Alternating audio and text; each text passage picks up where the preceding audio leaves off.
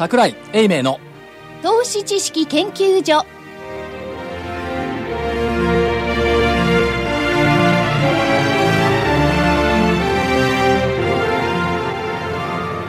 投資知識研究所場外乱闘編。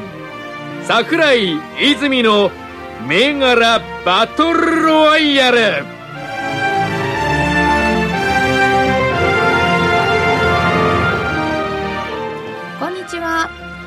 銘柄バトルロワイヤル今週も始まりました。レフリー金内彩子です。よろしくお願いいたします。そして赤コーナーは足で稼ぐ桜井英明さんです。こんにちは。桜井でございます。よろしくお願いします。お願いいたします。そして青コーナーテクニカル重視株の学校123から泉一味の皆さんです。はい、講師のキュービです。よろしくお願いします。はい、えー、同じく講師の大場です。本日も皆さんよろしくお願いいたします。そしてコミッショナーはラジオ日経福井です。よろしくお願いします。よろしくお願いいたします。お願いしますえー、立春過ぎたら寒いみたいな状況になっておりますけれども、あったかい沖縄に行くということで、所長はこれから飛行機乗るわけですね。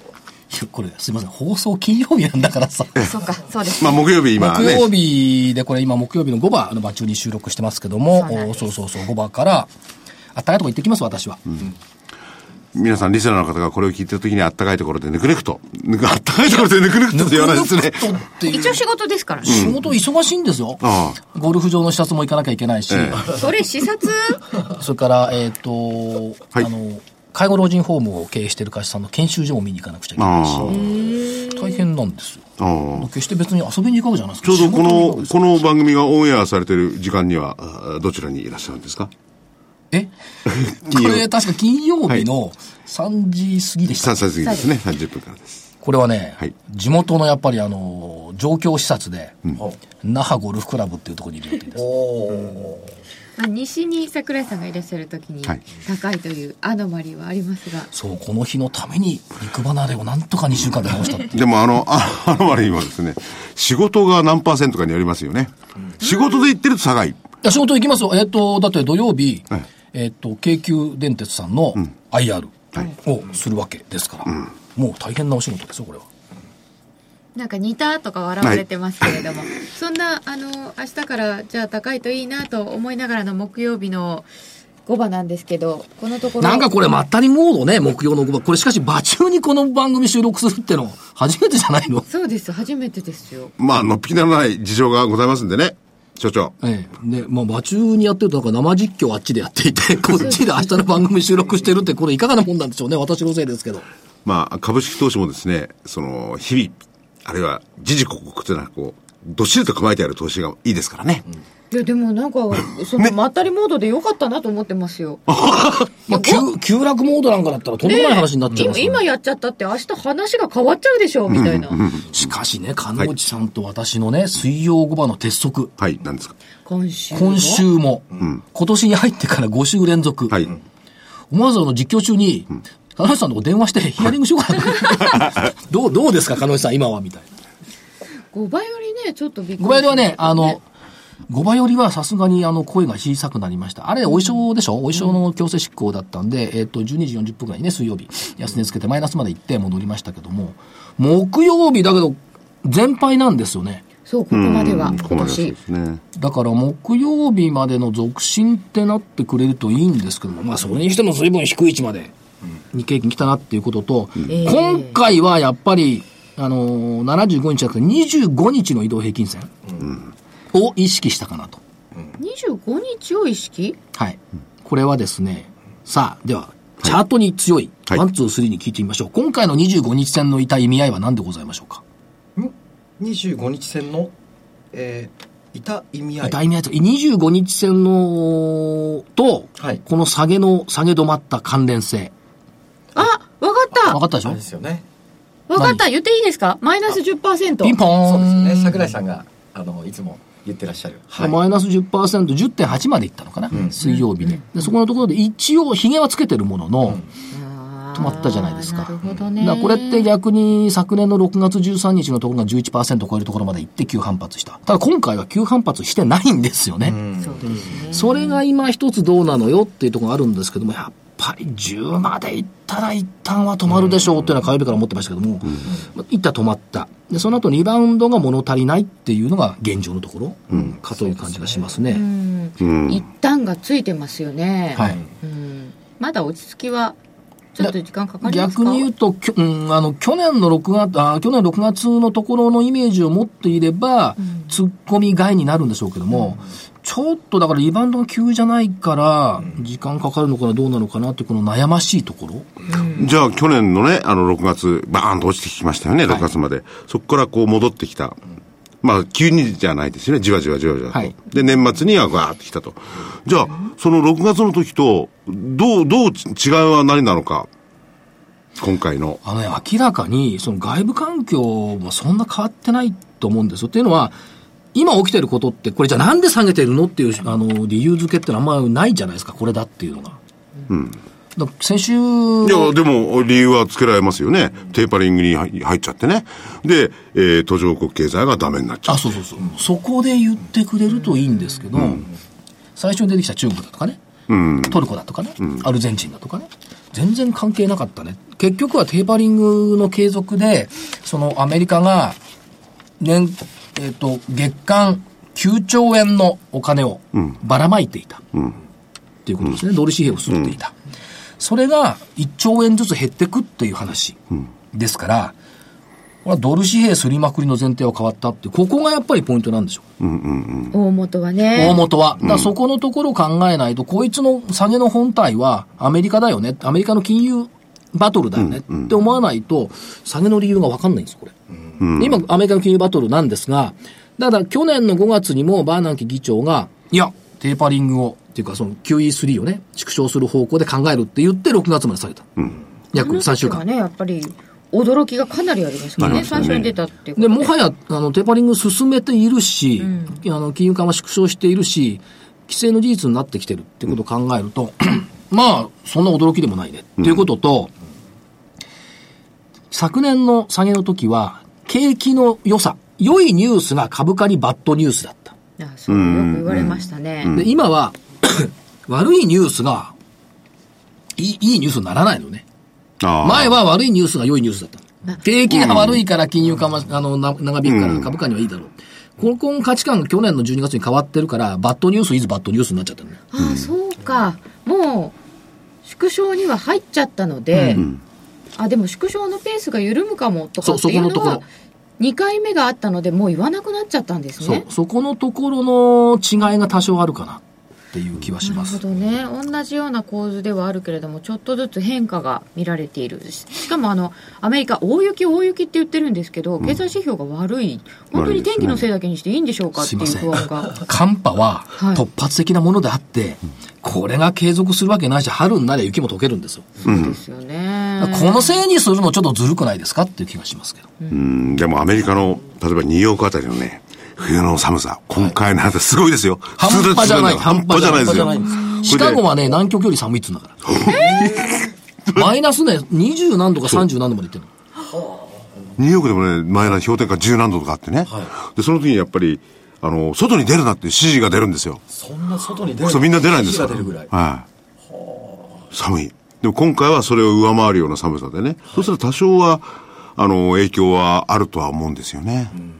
いや、だけど突発じゃないですか。突発では突発ですけどね。だから、ちょっと異常寒波っていうのはありますけども、こいつのせいにするのはいかがなものかという気はしますよね。うん。じゃあ、本当に悪くなっちゃうんですかね、アメリカの景気そのものは。まあ、まあ悪くなるとまだ悪くなる確実な指標が出てない。チラチラ出てきてるだけでね。ちらとしか出てないし、雇用統計も金曜の夜見てみないと何とも言えないところがありますけどもね。だから雇用統計と株価の連関性で物事考えるのをちょちょっと離れた方がいいのかもしれないですね。こういう時騒ぎすぎですかね。うん。もうこれいつものことですけどね。それから、企業業績見てると悪くないでしょ？国内の。国内はね、そうなんです。だって4日段階で売上高11.1%増でしょ？経常利益42.8%増純利益89.9%増、まあ、ほぼ半分割ったぐらいの段階で悪くはないなっていう気はします。ね。ただね、うん。はい問題はねここが一つあってさっき実は羽田に行ってきたんですよ、午前中。へ木曜日の午前中ですね。木曜日の。午前中にね 羽田に行ってきたんですけどもガラガラ。ガラガラですか？人いないね、午前中と10時頃行ったんだけど。いつももうちょっと人が多いかなっていうところがやっぱガラガラだから、それがちょっと気にかかってる。私水曜日の午後にタクシー乗ったんですよ。はい。乗るたびにいろいろ聞くんですけどね。ずーっと聞いてるんですよ。で、昨日もそうですか、そう、景気。はいえー客客増えてるかって言ったら、全然増えてねえよって。うん繁華街もダメ。まあ繁華街って東京だと銀座ね。そこだってダメ。六本木もダメって。全然増えてないですよ。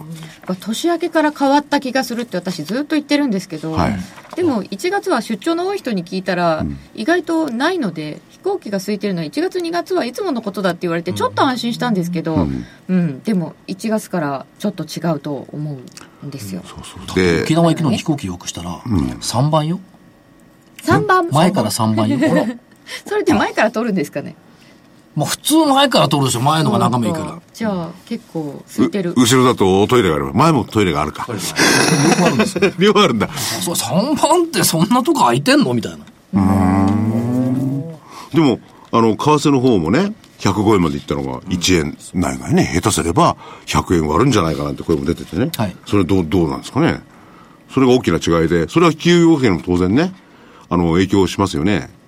しますただねどうでしょう100円前提ってところが多いです松田ねなんかもねね、えっ、と、水曜日決算発表したかな、松田。為替の前提第4四半期は100円。うん。通期でいくと97円ぐらい。うん97円ですね。で、それもね、去年あたりは95円ぐらいからね、こう、だんだんなんか安くなってきてね、はいこう100円に来て、それを100円割り込んだら逆にマイナス要因になっちゃいますよね。割り込むっていうか、要するに高くなったらね。その辺はどう、どう捉えるか。ただまあ輸入業者は助かりますよね。ここね、裏も腹うもちろん、もちろん、そそこなんでですよね。常に経済は裏腹だから、どっちかのスタンドポイントを決めないと、ね話ができなくなっちゃう。基本でいけばですよ。通貨の売られる国が反映した試しはないんだから。ここのまと、あのーパラドックスっていうのがずっと続いていて、この国は通貨が売られた方がいいっていう議論が、どうもどっかで逆転するんじゃないのっていう。これ以上ものすごく円安になったらまずいっていう話は結構出てますよね、日本売りだって、ねでも80円は円高すぎたでしょうそうそうそうみたいそう。だから、えっと、2007年の6月に124円まで行った時の、もう忘れちゃってるんですけど、通貨の沈む国の未来はないって、マスコミ論調だったんですよ。なああマスコミがまたね、で、そっから、ずーっと円高になってきて、確かに80円、70円というところに来た。で、今回また戻ってきて100円、105円というレベルになってますけど、通貨の売られる国が長期繁栄を絶対しないんですよ。うん。国が国力が弱いってことですよね、通貨が弱いっていや、でもこの前の時のもね、円高局面、えーの時にも、なぜ円高かって言ったら日本を買ってんじゃなくて、要するに日本の通貨を買う形にして、要するにあの、キャリートレードなんかやってね。円キャリートレード円キャリートレード。それたまたま上がっただけであって、じゃあ本当に日本を買ってたのかって分かんないってことですよね。そうですね、うん。でそういう意味じゃなくって、だって通貨が売られるってみんなすごい苦労するわけですよ。アジア通貨危機の時だってそうだし、そうですねそれから、今回で言えばトルコ、うんうん。もう緊急に利上げしたでしょ。うん。それそうそうで困るから。。ね、0.5パーンと上げてね。上げなんかしたらね大変ですよ経済引き締めですからね、うんそれでもしなきゃいけなか通った貨が売られるってことは、その国の経済に対する信任がないっていうのが本来的な意味じゃないですか。うんそこからいくとやっぱりね、極端な円安継続っていうのはやっぱ望まれてないっていうことだとは思いますよ。極端はねなかなか難しいとこですよだって今円安、円安じゃない円高で大変だっていう声聞こえなくなったでしょ。明らかに。うん。そうですね。そうですよね。いや、でも、企業なんていうのはね、海外で作ったりなんかしてんであってね、それは関係ないもんねって話になるんねもと地。産地消にしてはいるんですけど、だからこれから聞こえてくるのは、円安で大変だっていう声が多分110円超えてくると聞こえ始めるんでしょうね。いやー、ガソリンなんかもう大変な水準ですよ。そうですね。ねえ、レギュラーだと、都市部だと150円超えてますよね。だからハイオクの車乗るからよ。ハイオクはね、160円超えるんだから。国の自動車メーカーに貢献しないでね、西ドイツかなんかの自動車メーカー、西ドイツじゃないドイツの自動車メーカーかなんかに貢献してるからそういうことなんじゃないの？そうなんだいや、でも、あのーその、ドイツのね、自動車メーカーは、さらに自動車メーカー、高級車じゃないですよトヨタに負けたからね、あの会社は。そう。でもね、わずかの差でね、今度はアメリカの方と、その、西ドイツのあのメーカーが、西ドイツドイツドイツドイツのメーカーが、本当に数万台とか数の差ですもんね。でもトヨタと。トヨタはあのドイツメーカーを完全にターゲットしてるね。ここにだけは負けたくない。あーでもこの、はいついつい言い間違えてしまう西ドイツっていう意識がなんか面白いなとも思いまう嫌ですね、このした、この年代みんな西ドイツと言うもんね。ではではお知らせを挟んで選手の振り返りです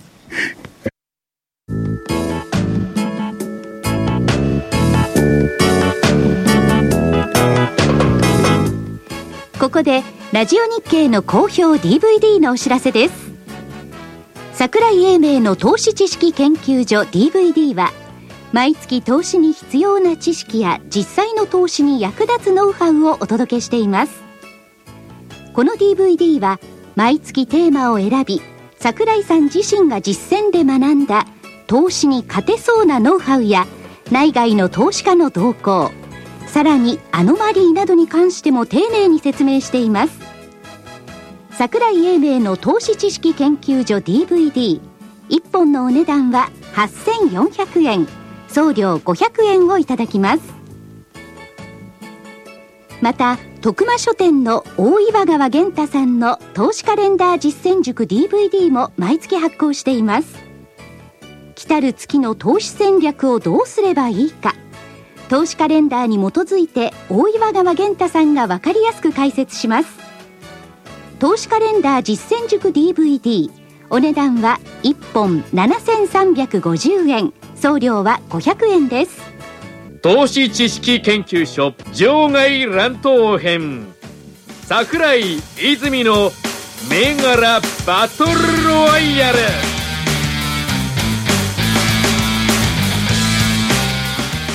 では先週分の振り返りです。1月30日に出していただいた銘柄を2月6日の全引け時点で判定いたしました。まずは青コーナーです。大場さんからは売り J オイルミルズ2613継続でいただいておりました。はい。一番最初は294円でした。それが28日に286円。あ、はい。28日えーそして2月6日の全引け時点で278円となりました粘り勝ち丸ありがとうございます。はい。さすが3週間粘っただけあるね。ね、はい。もうここで一旦利食いです。あもういいですか？はい。もう、はい。あんまりよく書かないですね。そうですね。もうあの、その節目に来てるんで、まああの、ここでもう一旦買い戻して、利益を確定して、また、こう方向線に戻る、戻って、また方向線抜けて割り込むところを狙っていきたいですね。一旦節目とおっしゃいますとボリンジャーバンド、はいまあ、み見てるんですけど、はいその、ま、あの、マイナス2シグマ付近に一旦来てるので、もういいところまで来たとそうですね。一旦、はい。そうか。利じゅ食いしてじゅ16円ぐらいで諦めちゃうんですね。いいです。で、いいですか？またえーまた戻ったところで、また再度狙うっていう、そういうシナリオを。一粒で二、二回とかなんかそういう。売り方は一旦買い戻しのタイミングということですね。あ、なるほど。いい方に取っちゃう。これさ、J オイルミルズって、放燃と味の素繊維の統合だったんだっけ？J オイル。え？J オイル。日清？そうですね。骨でその前、あれ、吉原製油ってどこ行ったんだっけ？吉原油は吉原油。もうま、ままじゃないですか？嘘、本当？え？味の素精油っていうのがあったんですねうーん吉原製油ってさ、昔さ、兜町で花魁って言ってたんだね。あ、吉原で。ねまあ、余談でごはざいます。はいい。なんか話をどんどんどんどん他にそらそうとしてる どういう意図か。今日、今日負けていそうだからさ。なんか今日はそういう話も聞きたいですね。ねえ。いやいや、聞きたくないその、ま、影が待ちかを負け顔しみたいだから。続いて両日です、はい本命両日5851は422円からなんとここから上昇なくはい361円となりました丸ですありがとうございます。おおこれはいいですね。はい。もう、描いた通りのシナリろオ。60円ぐらいですからね。下げちゃいました、続いて、えー、キュービさんからは名宝ファシリティ1717リベンジ銘柄265円から2月6日の全引けには230円となりました。決算を控えておりますところでちょっとここで切っちゃうのなかなかあれですけど×です。まあ、買いはね、はい。もう今週はどうにもならなかったですね。そうですえね。もう、まあ、ここまでね、全体売られたらもう、綺麗さっぱり。それキュービさんが言わなければ言おうと思ってたんですけど先に言ってしまいました。すいません。はい。ということで、続いては赤コーナーいっちゃいますよ。これさ、両日ってなんで両日つかしてる？何ですか？なんで両日量、量の日だ、日だからじゃないですか。今日は量の日だ。量の違う本本社がね、広島の府中にあるのね。はい。で、広島の府中ってのは両備、備中備前だったかな。備中備前だったかな。あ、備中の。かなの？はい。美ですか、そ備える。う。で、それが長じてね、今度は三菱の菱。が量なのよ。うん。の製品を扱ってたから量になったのかな確か。三菱の美子。うん。あ三菱は、あのーあれですか？広島のお造船所のことを。いや、出してんですか？3年期だったかな。三三年。なんさ三菱系商品を取り扱ったんで、三菱の筆紙が入って量 B。らしいです。あ、そっかそっか。それで三菱のお仕事をしていたわけですね。両備の元の会社が。広島の方の人なんですね。そう、広島なんです。本社広島ですね。そう。広島県府中市でしょその府中市ってのが、備中備前か。備中備後か。わかんないけど。両方の美にまたがっていた。うーん。あ、なかなか、面白いですね。なかなかあれですね。眼蓄のあるこれ、社名ですね。そうだよ。じゃあ、社名ってのはやっぱね、歴史があるんですよ。あじゃあ、量っていうのは二つにかかってたんですね。そうの両方の量と美三菱の美美の国とそう。三菱の美。キュービーさん。すごい。キュービーさん。乗っちゃダメですよ。はい自分の判定をの先延ばしにしようと思ってます。違うじゃん早く、嫌なことを早く済ませましょう。では続いて赤コーナーからは、本命ラクーンでした。3031のラクーン。702円から582円です。×。高値715円は2月3日の月曜日にありました。月曜日までは良かったんですけどね。ラクーンってなんでラクーンっていうか知ってる 聞きますよ、聞きます。はいはい。はい。楽だから。何の意味もないの。ないんです覚えにくい言葉の響きを。うん。これが一番覚えにくい。ラクな、なんで覚えにくいをわざわざ使ったんですか？覚えにくいと印象に残るじゃない。なんだっけ？なんだっけ？いや、でもこうやって、いい、いい、こう、なん、パソコン取引っていうんですか？それでパッと物買ったら楽なんていう、そういう、そういう、そういうもんじゃないんですか？全然違う。全く関係ない。へえ。あ、いい、いコマースですよね、これね。そうだね。ラクーンっていうとね、あの、アライグマをね、普通に、で、それすらも関係ない。え？アライグマ。アライグマ。ええ。ラスカルじゃなくてラクーン？ラクーン。ラクーンドッグっていうのかな確か。英語で。アライグマのこと？はい。えー、へえ。それも全く意識してない。えーええ。なんかあの、温泉施設と間違える人がいまして。あ、あります。そうですね。あ、温さんの？極楽湯とかやつ？ええ、あのラクーンってあんのラクーアっていうのあ、そうなんだ。あれは東京のご後楽園でしたっけ？ね。あるんですよ。東京ドームの。ええ、そうです。ええ。で、結論はラクーンは×です。罰でした。はい。本命のラクーンは×です。申し訳ありません。続いて、カイオム、カイオムバイオ4583は3800円から3130円です。×です。えー、高値は2月3日の月曜日で3930円があったんですけど、その後下げてしまいましたので、一応×にします。×です。すいません。なんか正々堂々としたふりしてないですか？なことないよ。いや、あの、ね。ちょっと沖縄行ってビスギやってきますわ。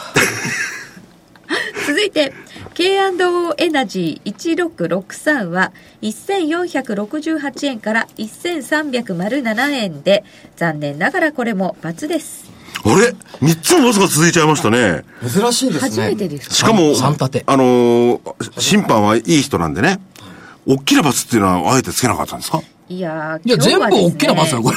全部大きな罰。見てくださいこれあの売り方買い方で、うん売り方が2つ丸なんえですよ、えでキュービさんも含めて買い方が4つ×なんですよ、うん。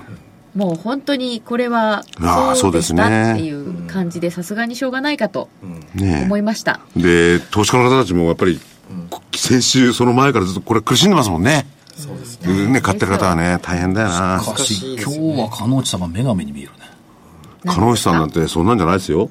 ちゃんと会社で汚れてるゴミとかそういうのを拾ってくれるのは 何を言う、鹿野内さんだから僕みみ発見したんだもん。鹿野内さんがね。鼻のこういろんなのが落っこってるのあるんですよ。廊下に。そあじゃあれを拾って歩いてんだじゃ。あ、ウッチも塊も拾わないの？拾わない。あ、そうなんだ。鹿野内さんだけ。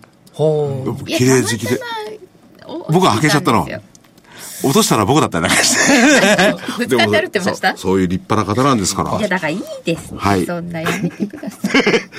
ということで、いやはい先週分は、えー、青コーナーの勝ちです。はい。おめでとうございます。ありがとうございます。これでリセットね。こう番組的にも、はいリセットだ。よかったですよ。ね、安心されてるのではないかと思いましたが。出てきてくれる人がいないんだから。いろいろね、あの、リスナーの方々から投資が来て、僕も本気だと探してんですよ。嫌だよ、そんなのって。嫌ですよね。ねえこんな勝負厳しくてね、ねえ毎週毎週。はい、でも、うわあ助かった。僕も助かりました。何を言ってんのよ。何？証券会ってのはみんなこういう勝負を毎日してるわけでしょ。でも、顔、顔それをね、勝負もしないでちんたらちんたら解説しててね、それが相場なんて、それはちょっとひどくない？あ、そう、その人たちね。やっぱりね、こう厳しさあるわけですよ。で、個人の投資家の方がこれ以上に厳しいことやってるんだから。そりゃそうです。そういうことで、うんそれは勝負は勝負ですよ、うんそう相場はね。うんうん明日は上がるかもしれません、下がるかもしれませんって言って、みたいなことじゃね、やっぱり相場を語ってることにならないでしょ。そりゃそうですよね。まあ、これだってね、あの、決して皆さんが自分で投資してるわけじゃないですけど、人の前に、投資家さんの前に出てきてね、銘柄だけですごいリスクですもんね。いや、私たちにとっては勝負ですよ。勝負ですよねそうですよね口に出すっていうことは。これ外れっぱなしでいてごらんなさい。はい。私どっか埋没しますよ、きっと。そうですよね。いや、これ、所長に前ぶされちゃ困る。ちょっと当ててくださいよ。すいません。ということで、はい勝負、今週分もお知らせの後です。はい。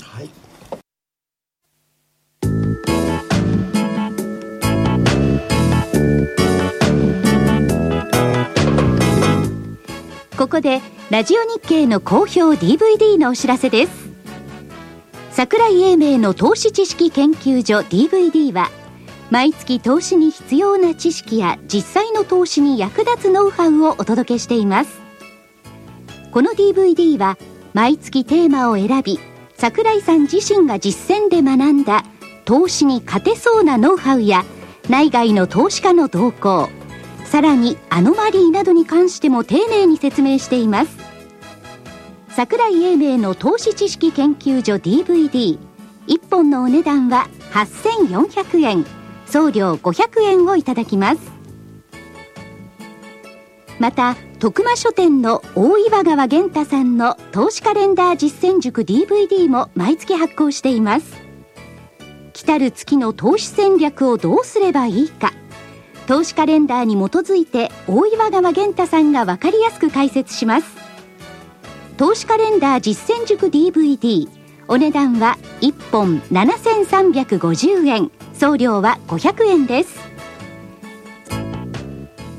投資知識研究所場外乱闘編。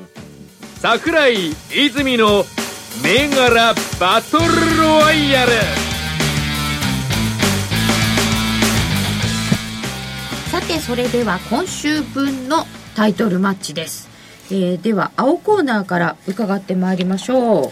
はい、えー、ではまず買いでキュービさん、買いで。買いでいきますはい。9749富士ソフト9749の富士ソフト。はいこれはどんなところですか？これはですねあのまあこの大きなあの下げでまあほ他ともねあの同じように下げてきたんですけれども方向線のところで止まってうん反転して今上がってきてるんですね。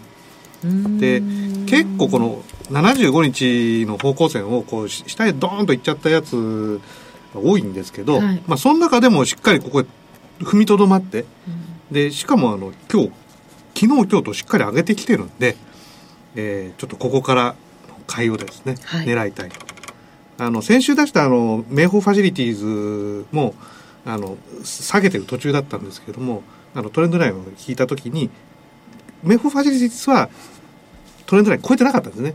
で富士ソフトの場合はあの我々の聞き方でいくとこれ超えてきてますんで、まあ、終わってはないですけどそこは終わってないですけど超えてきてるんでここから上昇を狙いたいということで富士ソフト。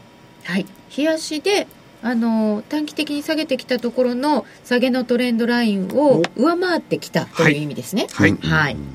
うん。えー、75日でしっかり止まったという富士ソフト9749買いで。買いで。はい。止まって、今日で3日目になるわけですか？そうですね。反発三日目。反発3日目ですね、このね、システムインテグレーション系は結構今いいですよね。そうですね、うん。えー気多分システムへの投資結構いいんじゃないかなと思いますけれども。いや、いいんじゃないかじゃなくて、めちゃくちゃいいらしい。金融機関、それから各製造業、ずーっと設備投資してなかったから、もう我慢しきれなくてし始めた。これあの、重工業の方の設備投資はまだまだって感じなんですけど、こう IT 関連というのはすでにね、結構動いてますよね。特に金融機関、地銀とかね、このあたりはネットバンキングとかやってるし、始めようとしてるえー、さて、キュービさんは1個ですか？えーそうですね。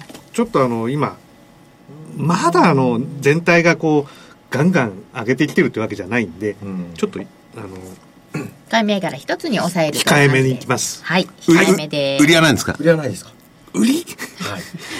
仲間内で売りはないですかって。売りはあの師匠に。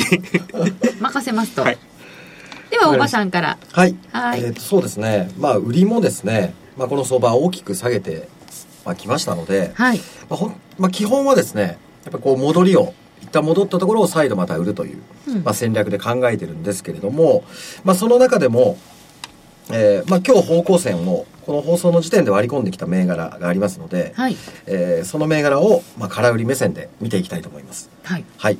9064ヤマトホールディングスですね。9064のヤマトホールディングス。はい。下げてきましたか？そうですね。今日あの方向線の向きも下向きでで今日しっかりと方向線を上から下に割り込んできてます。はい、うん。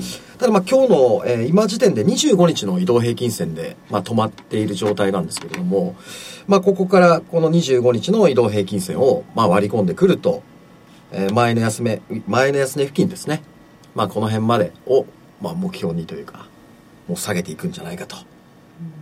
はい。前の安値が2000、そうですね。1月の1900 28日の安値。目標がここですね。この前の安値付近です。1920円付近ですね。そうです1921円1921 21円ですね。はい。1月28日安値ここはも1921円はい、21円。これは目標です。はーいはい。えっ、とスタートはもういいですか？もうスタートは、はい、もういいです。方向線割り込んできてますので。はい。ちょっとねあのクール宅急便の問題があってコストがかさみましたよね、うん。でも長期的には頑張ってほしい黒猫ちゃんです、そうですはい、ね。今度あれだよね、あの、決済もちゃんと受けるっていう、前前前払い金なんだよね。だから金融機能も持ち始めるから、あ、でも売りか。でも確かにね、彼女さん今言った、あの問題は結構でかいですよね。うん。信頼を裏切ったんだからな。ある意味ね。このなんていうか郵郵便局に立ち向かっていったところが大好きなのでですね、そうそうですよね。はいそう。国に立ち向かっちゃうのとかが大好きでですね困ったことでございますがあれは創業の時、小倉さんか。ね、すごい人だったね。絶対勲章もらえないの、逆らってばっかりですもんね。だけどね、この発想ってやっぱすごかったと思いますよね。郵便局の牙城に、いや、ね、だって今、北海道の奥でも、そう。沖縄の奥でも行くのよ。海外も行っちゃったからね。で海外の人がこっちに来ると何時から何時の指定とかっていうのすっごい驚くって言いますよね、で、震災のね、えー時なんかもね、すぐ支援がすごかったですよね。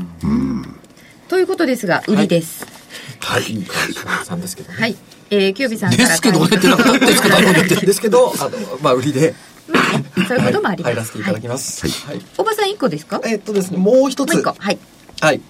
前回、前にキュービさんが、こちらで紹介しました。はい7211三菱自動車工業。再度、買いで。はいうん。7211三菱自動車が買いではい。はいえー三菱自動車、えー方向線の向きが横ばいからしっかりとやっと上向きになってきました。で今日現在も、まあ、昨日ですね、えー方向線をしっかりと抜けてきて、えー今日の、えー今日現在も方向線の上を株価はしっかりと、まあ、キープしている状態なので、まあ、ここから株価の性質、えー上向きは上に膨らむという性質を、まあ、信じてですねえー買いで見ていきたいなと思います。これ、どの株もそういう部分があるんですけれども、はい全体相場の動きとほぼ同じ動きですよね。ねそうですね。全体相場がどうなるか。フレが、フレあ、うん全体相場にくっついていく度合いが大きいのと小さいのとただありありますねそうです。ねうんうん。これ大きい25方。銘柄なんかは大きいだろうと思いますし、うんうん。三菱自動車どうですかねこれ結構触れの通りじゃないか。まあそうでもないのか。昨日、あ昨日あたりは違うんだな。昨日っていうか火曜日あたりは。あ、水曜日だ。最近はねやっぱりこれさ、三菱自動車の自動車ってさ、国内よりもなんか海外で見るよね。ピックアップトラックみたいな後ろに三菱タイトルあるじゃん。新興国とか多うん、国内であんま見ないんですけどね。うんうん。だってパジェロ見ないもん、最近。あ、見ないですね。パジェロミニなんか全然見ないですよね。いや、パジェロ一世風靡したじゃない。ねえですよね。商品とかにもなってた。そう。あの、デボネアってのはどうなったんでしょうね。ありましたよね。ありますよ。今でもあります？あると思うんだけどあ失礼しまうちした。の近くね、三菱の車やったら多いのよ。これ特殊多いんでね、あの、三菱化学の研究所があるの。だからみんな三菱乗ってんのよ。だから珍しい地域よ。でも三菱の車かっこいいなと思いますけどね。なんかさ、イメージがさ、こう重厚なさ、なんつうの、言葉は悪いですけど、なんか戦車みたいなイメージがある三菱の車っていうのあはりますね。もう強い、硬いっていうイメージだ。ですか三菱重工なんいやそういうイメージじゃないな。なんかね、そういうイメージになっちゃう、個人的なイメージで申し訳ないですけど。今はどのメーカーも同じかもしれないですけど、昔からその三菱はエンジンがいいって言われてましたよね。うん。うん。買いか、でも。でも、でかいですよねそうで。すね。はい。三菱自動車買いで。はい。目標は？1200目標が1000えーっとですね230円。1230円ってなんかどういう値ですか？これはですね、はい。まあ、ボリンジャーバンドのプラス2シグマ付近ですね。はい。なるほど。1230円、えー今日の値段から見ると、まあ今日まだ、でも100、100円ちょっとですね。そうですね、ね。はい。上を狙っていくと。はい。じゃあ、おばさん、デボネア買った方がいいんじゃない？デボネア？いえいえ僕はもう自転車で はい 自転車で十分です自転車なんですかさすがに三菱は自転車作ってないか。で、作ってないでしょうね。バイクもないですからね。自転車あれじゃないですか？すごいあの、海外のブランドのやつとかじゃないですか？いやいやママチャリですルイ・ヴィトンのとかじゃないですか？ママチャリですはいなんかそんなイメージ。いいイメージですよね。ルイ・ヴィトンのママチャリっていうのはあるんですかね？なんじゃないと思いますね。のもうホームセンターに売ってるママチャリ乗ってますルイ・ヴィトン早く買った方がいいですよ。7%値上げですからね。本当なんもうか、ビトンの自転車ってあんのいやいや、買わないいやのあるんですか？いや知らないですね。それすごいな、あったら。僕ビ、ビトンのサンダルってセッタって言うんですか？い。やいや、見たことあるんですよ、本当に。ちょっとなんで笑うんです？特注で作らせたんじゃないかな。いやいそれ鼻緒のところじゃなくて？や、特注？特注こういうのがね、あの、いわゆる足に触れるところが、ビトンなの？エロいって入ってんの？そうそう。あれ本物かどうかね。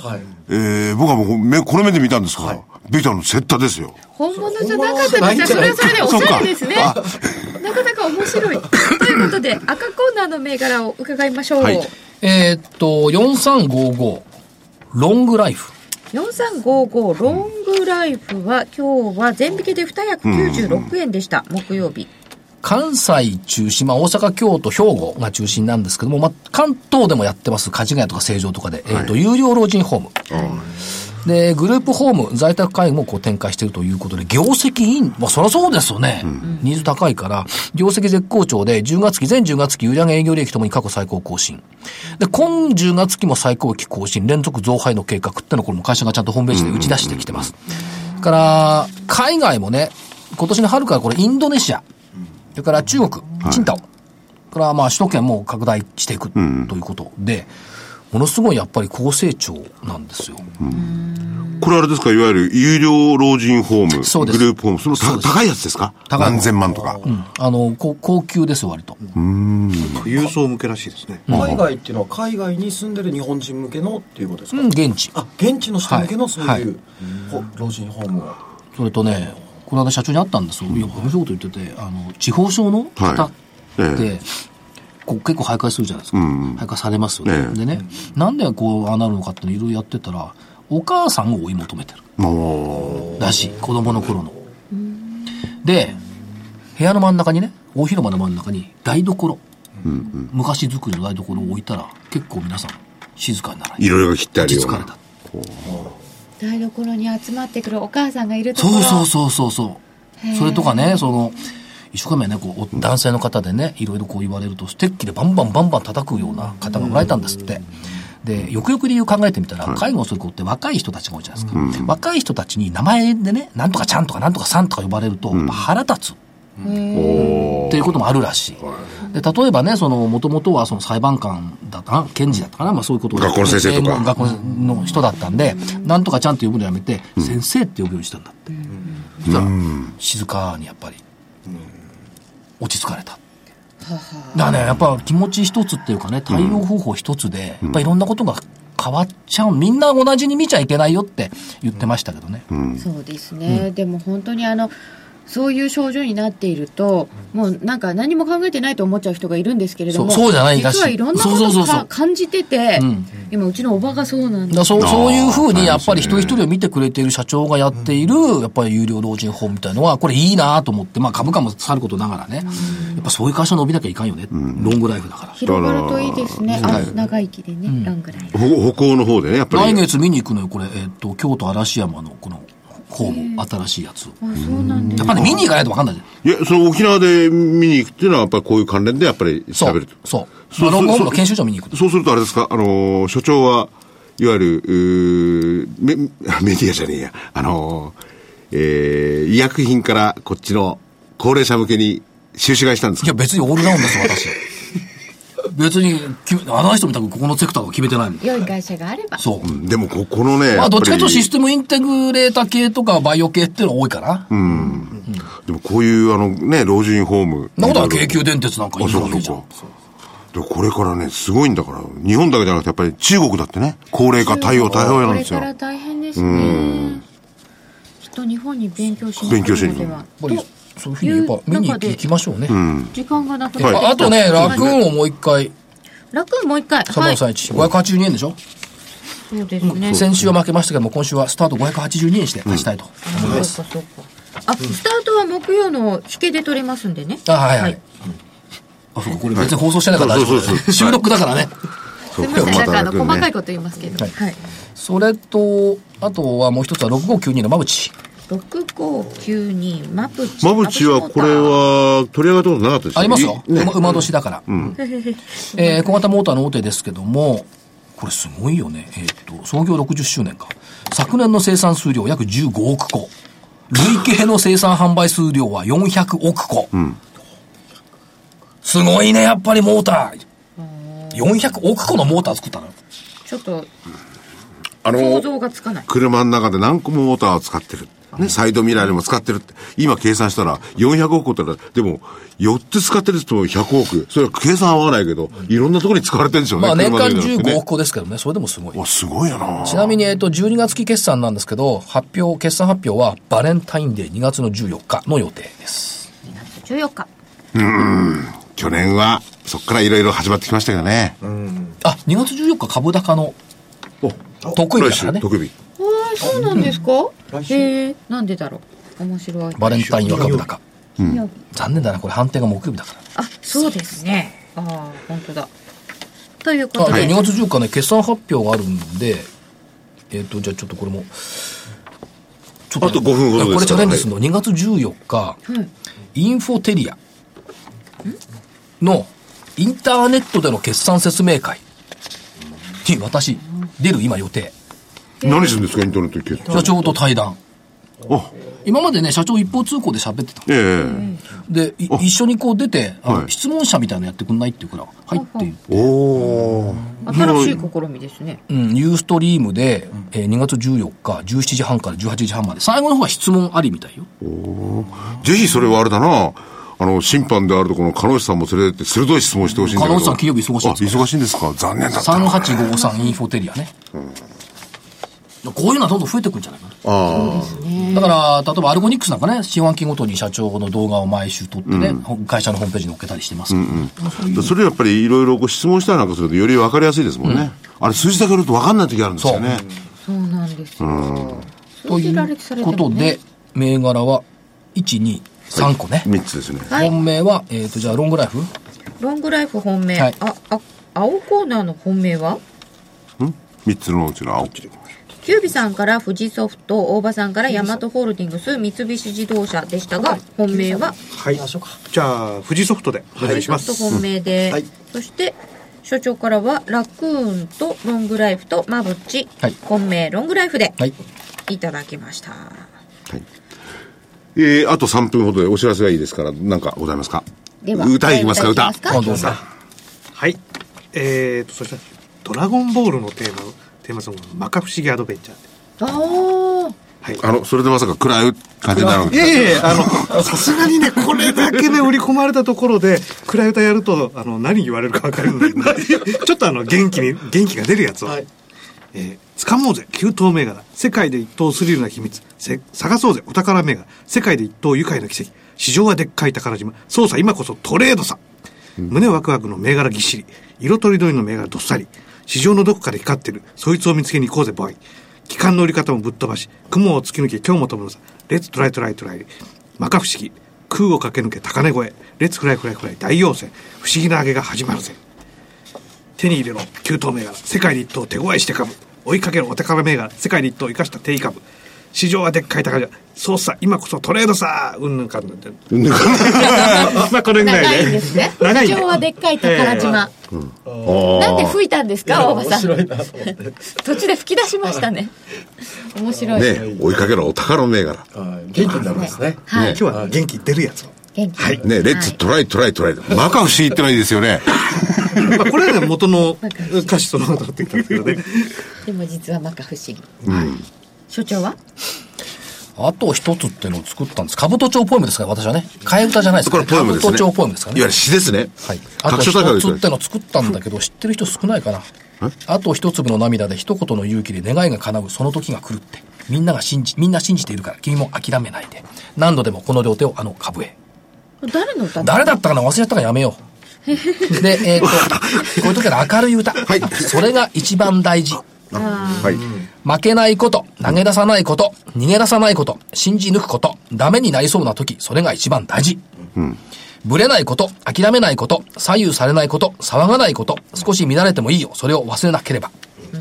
高価な買い値を嘆くより、安くても動いている方が素晴らしい。なんかこれ、そうかな。安値にいるだけで傷ついている株はあるけど、散々材料を出した後、株価への思いは変わらないけど、見えている未来に時折負けそうになる。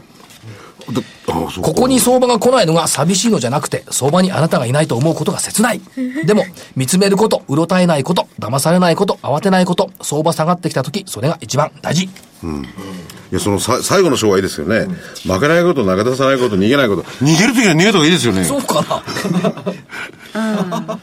まあ、逃げの早いのはワン、ツー、スリーですから。まあ、ここまであの株価が下がってくると逃げるんじゃなくて、いつで出ていくかってことなんでしょうかね。逃げるもあのこう一旦損切りみたいな逃げると市場から退散みたいな 逃げるとか。なんかだけど ETF じゃないわ、あの、なんだっけ、NISA?、NISA でも買いが入る期待感とかさ、わけわかんない解説も多いけど、NISA の買いなんか高し入れてるじゃないね。しかも別にバージ見てくるわけでもないし、あれ、長期でやるのに、NISA で買ったんですけど、損金で損切りした方がいいでしょうかとかね。まだ始まって1ヶ月ちょっとよ。ニーサの具体的なところで、具体的なので、投信のほら結構ニーサそれで買ってる方いらっしゃるんですかね、銀行に行って。まあ、おられるでしょうね。うん厳しい、厳しいな、なんかねこれでせっかく入ってこられた方が嫌になっちゃわないといいなっていう感じはしますけれどもね少し長めで見ていただけるといいのかもしれません、えー本日もお送りいたしました銘柄乱闘編木曜日の全引け時点で今日は判定させていただきました。来週は普通にはい。木曜日の引けで、えー収録させていただきたいと思います。それでは皆さんまた来週お耳にかかりましょう。失礼します。